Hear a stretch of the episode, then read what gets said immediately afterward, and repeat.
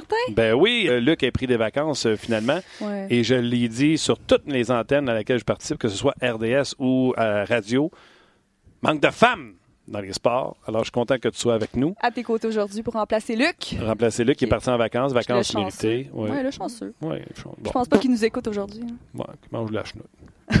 Tout on écoute la finale de la Coupe Stanley à soir. Match Yes. numéro 2, Blues contre Bruins.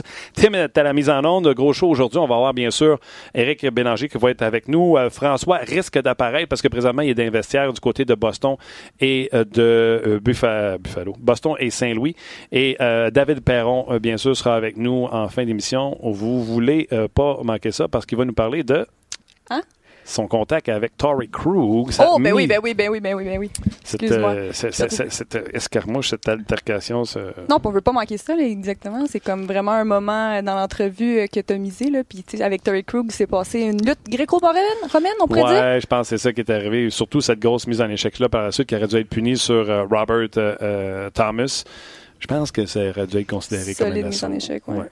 Un petit deux minutes là-dessus, je pense que ça aurait été euh, mérité. C'était un peu bizarre. Je pense que tout le monde un peu avait du sable dans le gaz, euh, du sable dans l'engrenage. Les Blues, les gens ont dit au début là, que c'était rouillé, puis euh, après ça, ils ont repris le dessus.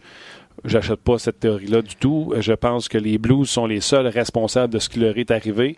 Quatre pénalités de suite.